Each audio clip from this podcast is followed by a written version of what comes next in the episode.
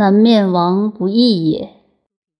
讲了孔子内心的修养和教育弟子以及他自己生活的情况，给我们一个榜样。以后下面就提出问题了。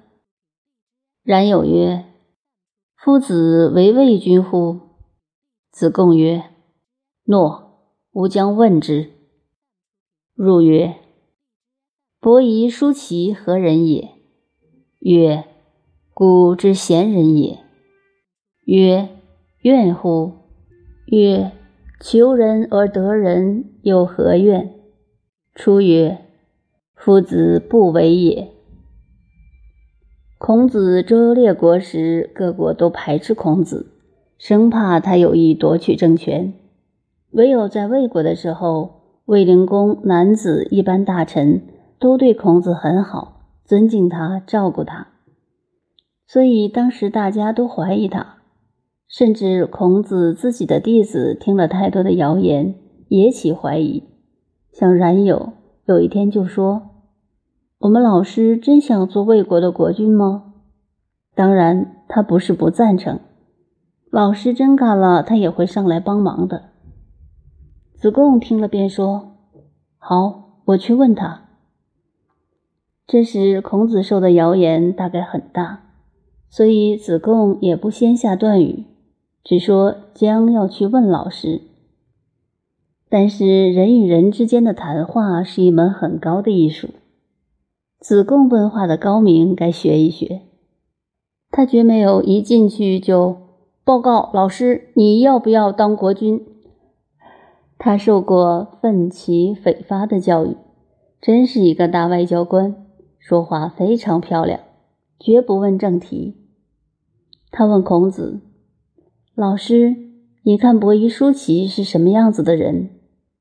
孔子说：“那是了不起的古代的贤人啊。”子贡说：“老师，他们两人为了信守人道的节操，不肯当国君，在首阳山饭都不吃，饿死了。你看他们到最后会不会埋怨、后悔不后悔？”孔子说：“他不会后悔的。立定了志向，为达到最高道德的目标，宁愿饿死，求人得人，有什么可埋怨的？”子贡听到这里，不需要再问老师想不想当国君，马上就出来了，对冉有说：“老弟，你放心，我们的老师不会做这种闲事。”子贡问了当皇帝的话没有？他没有问。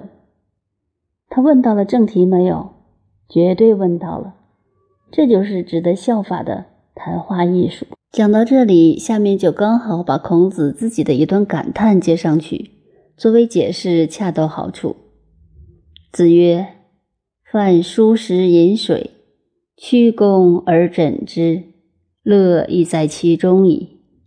不义而富且贵，于我如浮云。”这是孔子最有名的话，而且在文学境界上写的最美。孔子说。只要有粗菜淡饭可以充饥，喝喝白开水，弯起膀子来当枕头，靠在上面酣睡一觉，人生的快乐无穷，舒服得很。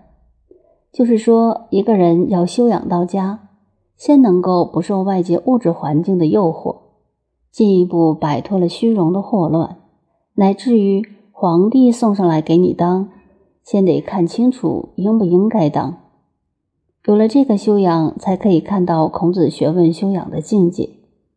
人生的大乐，自己有自己的乐趣，并不需要靠物质，不需要虚伪的荣耀，不合理的、非法的、不择手段的做到了又富又贵，是非常可耻的事。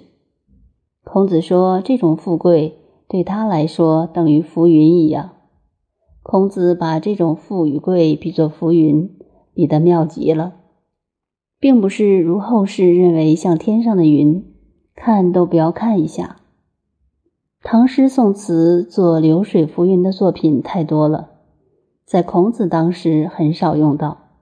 我们要注意到，天上的浮云是一下子聚在一起，一下子散了，连影子都没有。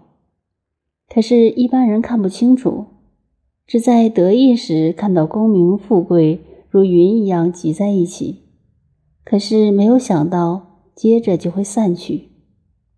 所以，人生一切都是浮云，聚散不定。